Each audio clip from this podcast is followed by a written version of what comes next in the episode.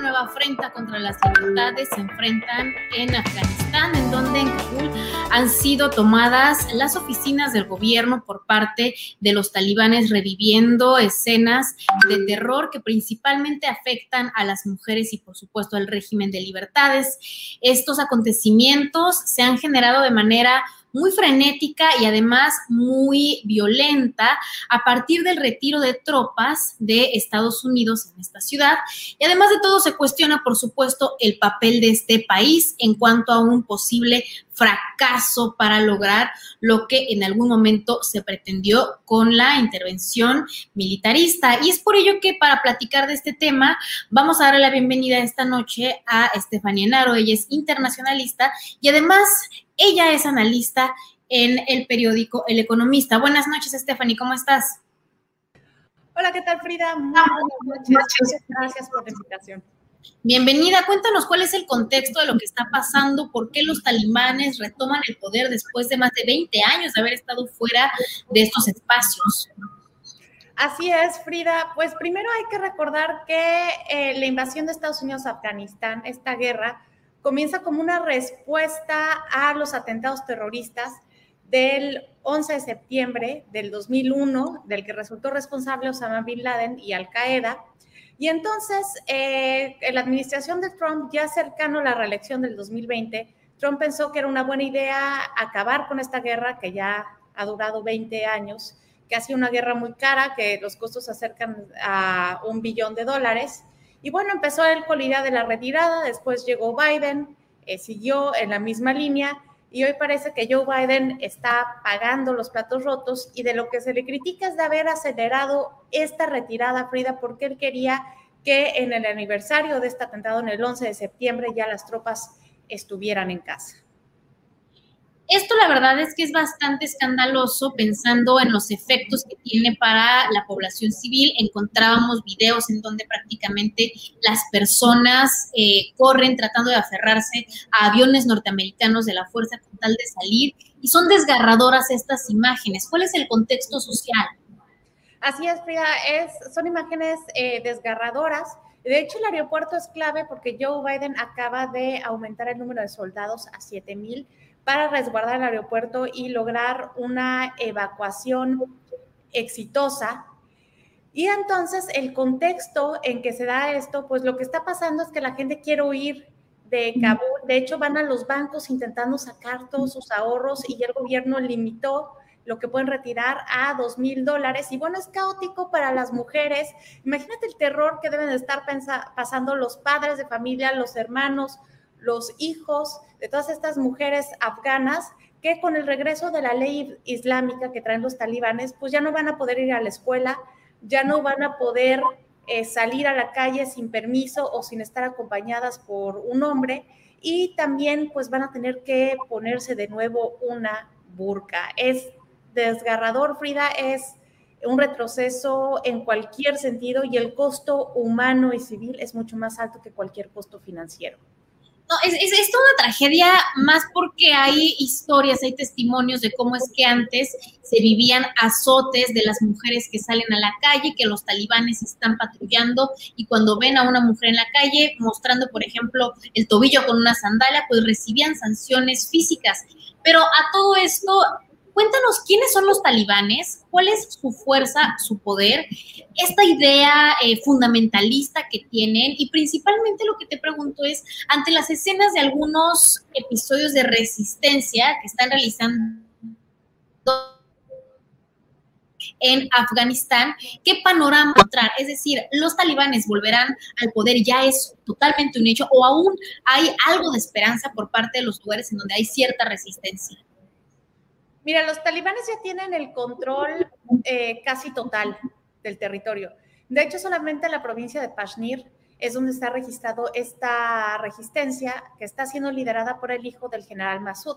El general Masud es histórico porque fue un general que luchó contra los talibanes y los comunistas y fue asesinado justo dos días antes de los atentados del 11 de septiembre. Entonces, él está liderando esta resistencia. Ahora, ¿quiénes son los talibanes? Los talibanes eh, pues son eh, musulmanes, Frida, pero que forman parte de los unidos. Recordemos que los, ah, los musulmanes se dividen en chiitas y sunitas, y los talibanes son sunitas. Ahora, ¿a quiénes les conviene que estén los talibanes en el poder? Pues le conviene a Rusia, a Pakistán y a Irán. Y no le conviene, por ejemplo, a China, que también tiene intereses en Afganistán, porque con la llegada de los talibanes al poder, pues se pueden fortificar los grupos musulmanes que están así, que eh, pues tiene presencia en la provincia de Xinjiang, que de hecho eh, pues el mundo ha tachado de genocidio esta represión que China tiene en contra de los musulmanes y esto podría causar una inestabilidad importante en la región. Entonces hay muchos intereses, Frida, que se juntan en Afganistán y podría volverse de la misma manera que lo fue a principios del siglo XX, pues un escenario de guerras ajenas. La realidad también es que Estados Unidos juega un papel fundamental y esto tiene un impacto tanto para la administración de Joe Biden como para las aspiraciones que mantiene Donald Trump, ya que sabemos que desde el momento en que Estados Unidos comienza a retirar las tropas, las fuerzas de los talibanes comienzan a avanzar en estas provincias. ¿Cuál es el impacto en la política interior de Estados Unidos y cómo es que Donald Trump podría capitalizar esta crisis? Mira, eh, la manera de entender el impacto en Estados Unidos es situarnos en el momento que Estados Unidos está viviendo. Estamos en el 2021, hay elecciones intermedias en el 2022 y esto podría eh, pues darle un gran capital político a los republicanos y también a Donald Trump para las elecciones presidenciales de 2024.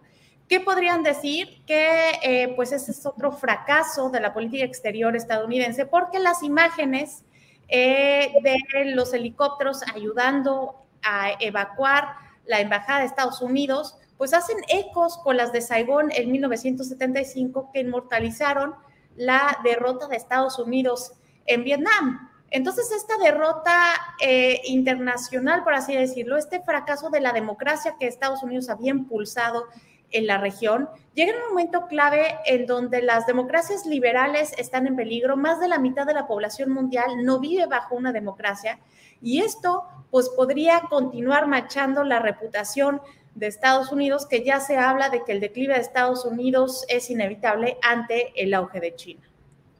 Ahora, aquí el tema es que Estados Unidos ya reanudó las operaciones militares, ya hace cerca de 10 horas, eh, desplegó mil elementos en Kabul y este efecto o la acción que tiene Joe Biden, ¿cómo la considerarías? ¿La considerarías tardía, oportuna o qué podemos decir de estas acciones?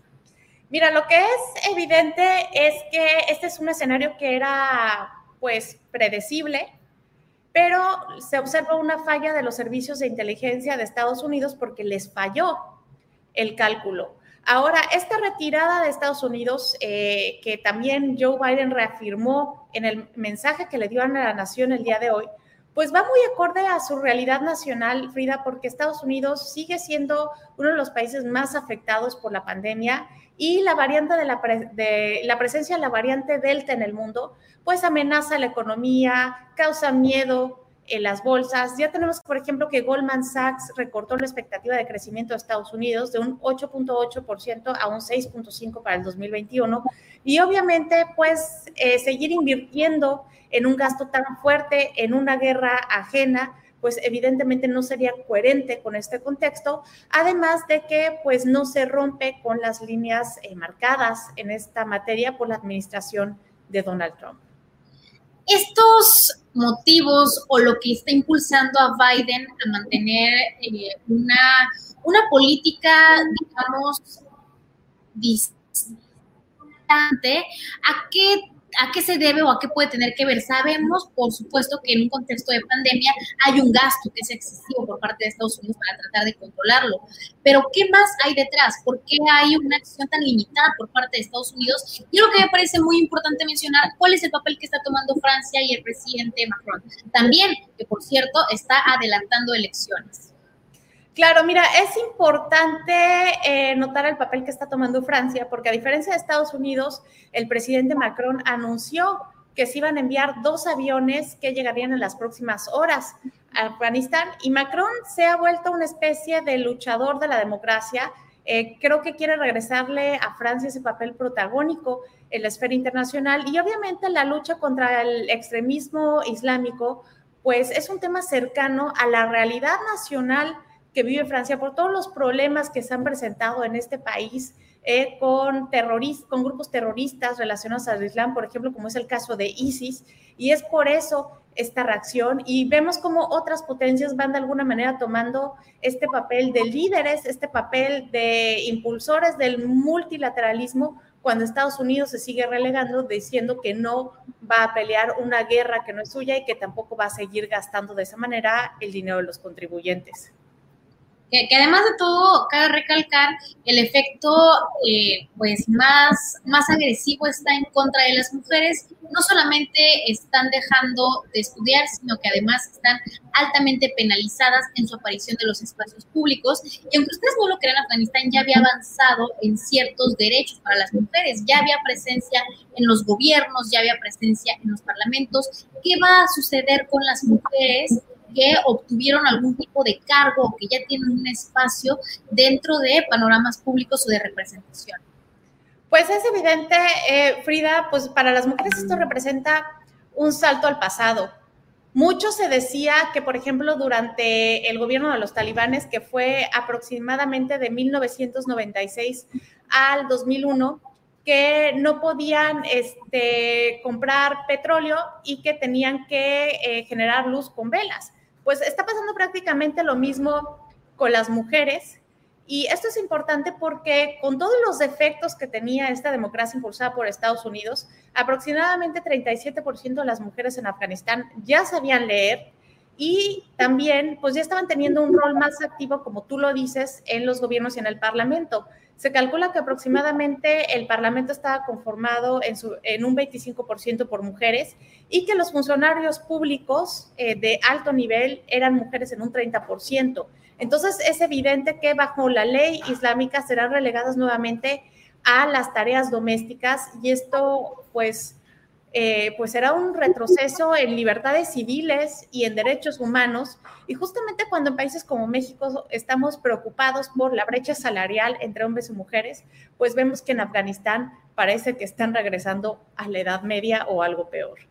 Pero ahorita, Stephanie, que lo comparas con México, fíjate que el día de hoy, eh, Verónica Malo, columnista aquí en SDP Noticias, habla de cómo es tan sensible y tan débil esta pequeña o gran democracia que nos hemos construido en la que cualquier crisis puede ser detonante, junto por supuesto con fanatismos que se llevan al extremo de una restricción evidente a los derechos fundamentales y coincide un poco con la idea que tenía Simón de Beauvoir en la que habla eh, de cómo es que las mujeres a la primera crisis es fácilmente que pierden estos derechos. Si leyéramos lo que está sucediendo en visión con México, ¿qué podríamos decir? Mira, yo creo que eh, a nivel global, y esto lo ilustra de una manera eh, bastante eh, acertada, pues nos damos cuenta que las mujeres seguimos siendo el eslabón más débil de la cadena social.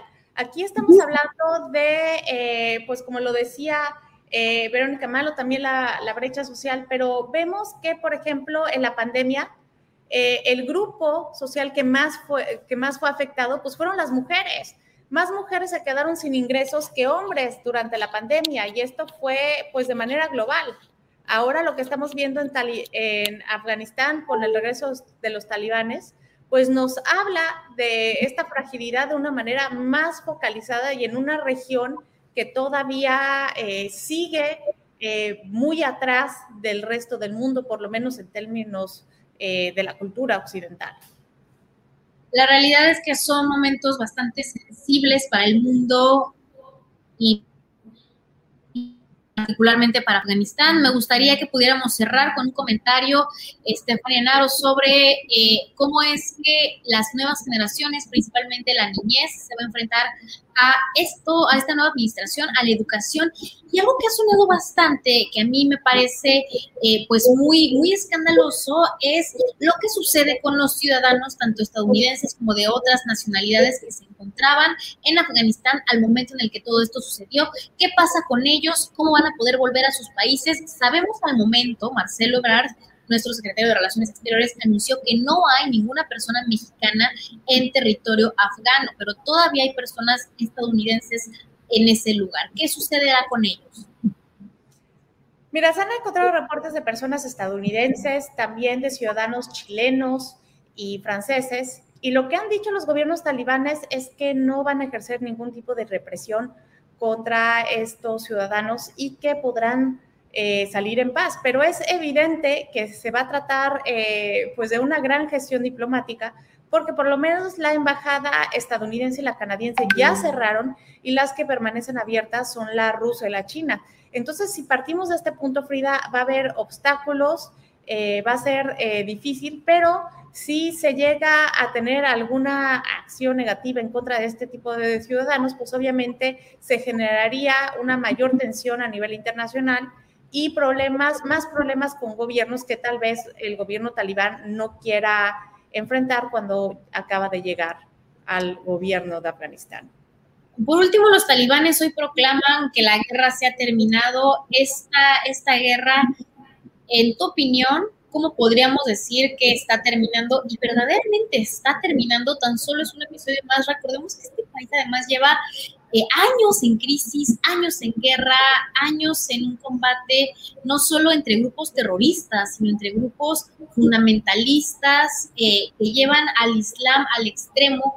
Es un lugar en donde, por cierto, pues dentro de las nuevas disposiciones se contempla que la religión forma parte de la ley, algo que nuestros países en América Latina en México no lo encontramos. Hay una clara separación entre iglesia y Estado, pero en estas nuevas disposiciones que están por aplicarse, pues sí hay prácticamente una interpretación religiosa a nivel de ley. ¿Qué va a suceder o cómo podemos entender de lo que sigue en este conflicto a la escala de lo que dicen los talibanes, que con esto se acaba la guerra. ¿Verdaderamente se acabó?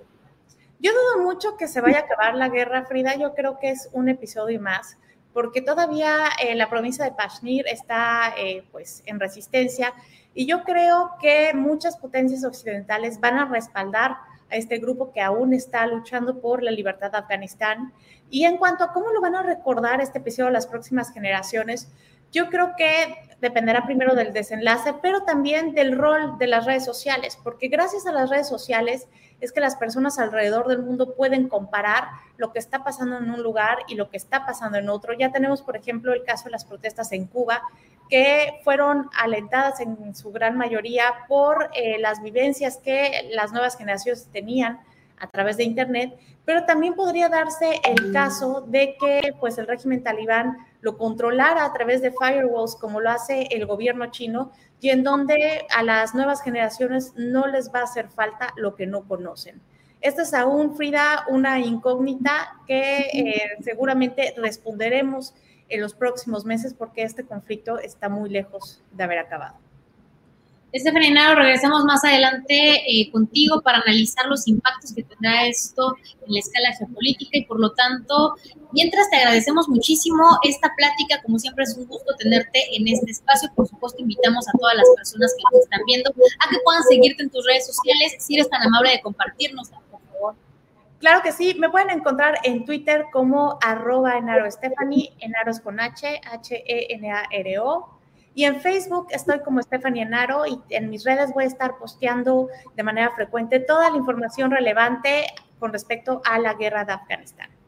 Muchísimas gracias y muchísimas gracias a todas y todos ustedes que están aquí. Eh, vamos a leer algunos de los comentarios que han dejado. La realidad es que este tema es muy polémico y estamos lejos de enfrentarnos ya a una solución o a un final. Esto eh, prácticamente se suma a una serie de acciones que se han generado justamente a partir de que Estados Unidos decide retirar sus tropas y que por supuesto existe también eh, una crisis bastante marcada por el avance no solo de los talibanes, sino por el avance de la pandemia.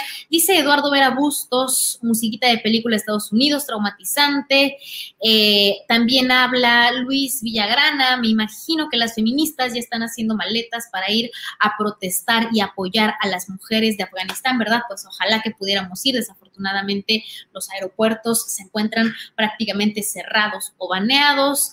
Eh, también Dice por aquí, eh, Meño Hernández dice a los talibanes les gustan las trocas, la Toyota, no sabemos en realidad qué tipo de eh, vehículos tengan.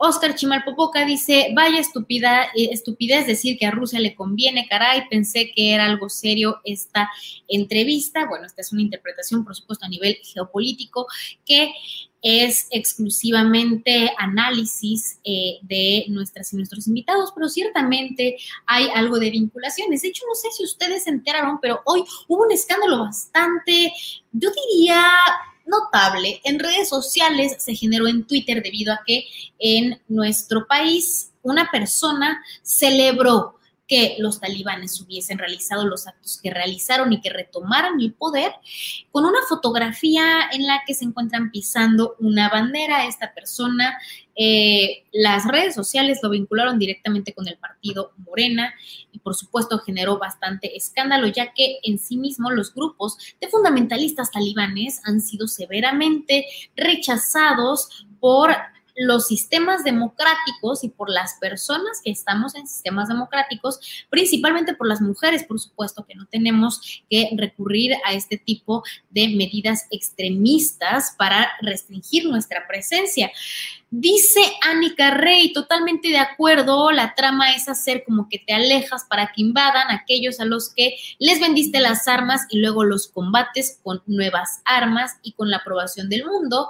Eh, dice Olaf Falaise, pero si los talibanes son mercenarios financiados por Estados Unidos, Biden era agente gringo, son unos hipócritas, claro que no se irán, están creando un problema una vez más para ir a resolverlo, claro que no se irán, no se reacomodan los gringos, quieren mantener una ventaja territorial y los recursos de Afganistán, litio, cobre, esa es una de las teorías que más se ha distribuido, por supuesto que se habla de cómo es que Estados Unidos cada que tiene interés en los recursos, como pueden ser energéticos o naturales, sea petróleo, litio, cobre de otros países, realiza acciones desestabilizadas y los grupos talibanes hoy hablan de que han recuperado el poder, pero han recuperado el poder en detrimento de las libertades de su población, no solamente de las mujeres, también de las libertades de las niñas, de los niños, de las poblaciones que se encuentran en familias eh, fragmentadas. Es un lugar que ha vivido en guerra y en el que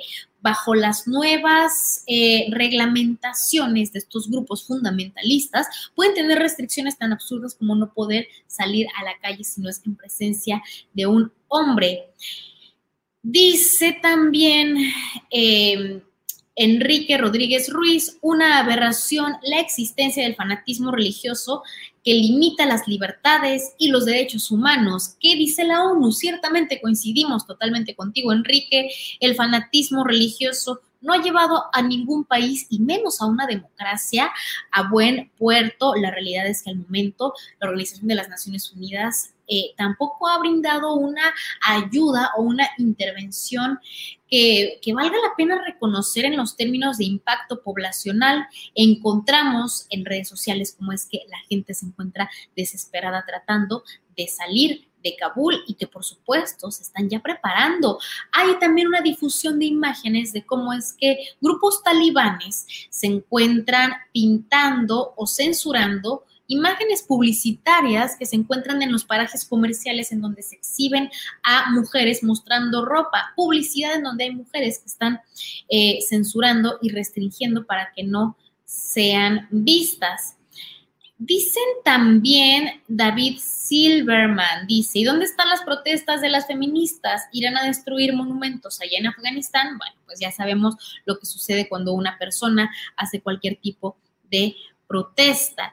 Dice Refugia Jiménez, hola comentaristas, sus comentarios en contra de las mujeres es fuerte, al contrario, las mujeres se deben unir y ser fuertes para todos los problemas que se están al extremo en varios países del mundo. Aquí se debe pedir absoluto respeto y estamos totalmente de acuerdo. No hay nada más eh, reprobable por parte de un país, por parte de una comunidad, por parte de funcionarios y por parte de cualquier tipo de persona que las conductas violentas en contra de las mujeres. Y peor aún, cuando esto se comete en el ámbito público, es decir, cuando es el Estado el que utiliza el monopolio de la fuerza y el monopolio de la violencia para agredir, violentar, reprimir, censurar y restringir todo tipo de libertades para las mujeres. Dice también Eliezer Pest, ahí la gran diferencia entre un gobierno humanitario y otro que promete invasión y prosperidad. También habla Tito Rodríguez Cruz, dice, es que si cuando Rusia invadió este país, Estados Unidos, los apoyó para sacar a los rusos y ahora ellos recibieron el apoyo de China para poder a su país. María Luis Trejo, desafortunadamente las más afectadas son los niños y mujeres, son derechos, malditilla a veces, dice, al mismo estilo del juego Robama, él creó ISIS ahora o ha mejorado. Primero las Torres Gemelas, a ver cómo se autogolpea su país, se dejan venir los atentados, ya que hablan calmado, pero los mismos realizan un ataque a, Biden y Clinton atacando a Haití. De nuevo, la crisis en Haití también se encuentra bastante fuerte. Eh, vivieron un sismo de consecuencias avasalladoras en su país que tiene desafortunadamente vidas que se han cobrado y pues bueno, este tema definitivamente nos seguirá dando de qué hablar, es que yo les pido por favor que se mantengan al pendiente de las transmisiones que estaremos realizando aquí en SDP Noticias sobre la cobertura completa de Kabul, Afganistán, lo que sucede con los talibanes, lo que está sucediendo en Al Qaeda, a nivel eh, de lo que está pasando también en nuestro país, pues por supuesto, hoy se vivió una lamentable tragedia en la alcaldía Benito Juárez, estalló debido a la acumulación de gas eh, unos espacios en la avenida Coyoacán, generando una muerte y 15 heridos. La jefa de gobierno y, por supuesto, el alcalde de esta demarcación manifestaron su urgencia, manifestaron también su más sentido pésame por lo que sucedió. Y todo esto ha revivido el episodio de las Torres Gemelas, ha revivido también cómo es que Al Qaeda ha tenido un papel clave y estratégico para todo lo que en este momento está eh, sucediendo. Y en el Medio Oriente la crisis continúa creciendo, es inminente. Los atentados terroristas pues ya cumplen más de 20 años y la realidad también es que dentro de las tendencias de las que em, estamos hablando, México ha tenido también un papel fundamental. En el caso de Haití, México envió dos aviones cargados de ayuda. A primera hora, el presidente Andrés Manuel López Obrador ordenó asistir a las víctimas y a este país con ayuda humanitaria que fue ejecutada por parte de Marcelo Ebrard, el secretario de Relaciones Exteriores. Y los talibanes, eh, pues recordemos que en esta crisis que están generando en Afganistán, desde Twitter nos recuerda Valentín Torres Erwerle que la palabra talibán viene del pastún, es el plural de talid y es una terminación indo-iraní eh, que significa dos estudiantes y que en su traducción prácticamente eh, se remonta a la década de 1990 al norte de Pakistán, cuando tras la retirada de Afganistán de las tropas de la Unión Soviética nace un movimiento en el que por primera vez aparecen seminarios religiosos en su mayoría eh, pagados con dinero de Arabia Saudita, con los que se estuvo eh, predicando una forma de línea bastante dura del Islam sunita. Los talibanes fueron fundados por veteranos de la guerra de Afganistán y tienen una idea islámica modernista que se combina con la ortodoxia bastante restrictiva para las libertades, para las pluralidades, principalmente para los derechos de las mujeres. Y mm, los talibanes fueron derrocados en 2001, recordemos, después de cinco años en el poder. En 1996, la guerrilla toma el control de Kabul y le arrebata al gobierno y a la presidencia líder eh, Mujahideen Rabani, uno de los principales héroes de la victoria frente a los soviéticos. En este avance, los talibanes instauraron un régimen integrista sobre la interpretación rigurosa de la ley islámica, es decir, la aplicación estricta del, eh, del Corán. Y es por ello también que nuestra comentarista en esta noche hablaba del papel de Rusia y de cómo se beneficiaba al tener la cercanía con estos grupos. Cabe recalcar que los talibanes combaten frontalmente la cultura occidental. De hecho, en la cobertura que realiza la BBC, los combatientes que están luchando hablan de una frase muy particular en la que dicen, si no renuncian a la cultura occidental, es decir, a la cultura que nosotras y nosotros hemos adoptado, si no renuncian a la cultura occidental, tendremos que matarlos. Se trata de un choque eh, de superestructuras, de la visión que tenemos de la realidad de la vida y pues bueno, después de 20 años, eh, los talibanes vuelven a tomar Kabul y el presidente Ashraf Ghani abandonó Afganistán. Estados Unidos evacuó al personal eh, de la embajada y prácticamente hay momentos de incertidumbre que se están viviendo. El control talibán tiene un dominio territorial prácticamente del 80% y en la guerra de Afganistán, cuando se enfrenta el régimen talibán contra la Unión Internacional liderada por Estados Unidos, em, ambos países querían controlar esta nación. Y este conflicto armado comienza el 7 de octubre de 2001, cuando Estados Unidos invade Afganistán. Y en este momento es por ello que los talibanes hablan de un supuesto triunfo en la guerra al momento de tomar el poder, pues desalojan a los estadounidenses, desalojan estas fuerzas y más adelante continuaremos analizando lo que sucede en el Medio Oriente, cómo avanza este acontecimiento, cómo es que los derechos son restringidos y un tema fundamental está en las refugiadas. Hay muchos países que están abriendo sus fronteras para recibir a las mujeres que salen de, eh, de Kabul, que salen de Afganistán. Y este, esta emisión a mí me gustaría cerrarla, además de invitándoles a que se puedan suscribir aquí en la campanita para que reciban las notificaciones cada que estamos en vivo. Quisiera cerrar con la frase de la que hablaba Simone de Beauvoir. Esta frase en la que Simone de Beauvoir, una de las pensadoras francesas em, entendidas como madre del feminismo, explica qué es lo que sucede al momento en que los países viven cualquier tipo de crisis que les permita eh, tener controles o reforzar la presencia de los elementos militares. Y en esta frase Simón de Beauvoir habla de cómo es que al momento en que se vive una primera crisis, las más afectadas son las mujeres. Desafortunadamente, hoy estamos comprobando que esto efectivamente es así. Y nuestro país tiene, por supuesto, una, una lucha bastante prolongada en temas de derechos de las mujeres, pero al mismo tiempo nos recuerda que a los momentos de crisis política, cuando se fortalecen o, las la, la, presencia de las Fuerzas Armadas se hace todavía mucho más evidente, pues quienes sufren y quienes principalmente son afectadas, una vez más, las mujeres. Bueno, ya lo hemos platicado en esta, en esta noche. Y les invito también a que compartan este video para que más personas puedan entender lo que está sucediendo.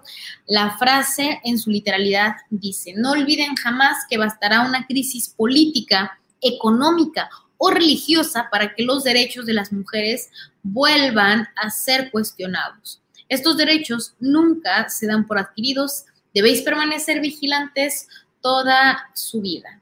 Esta es una frase que dijo Simón de Beauvoir.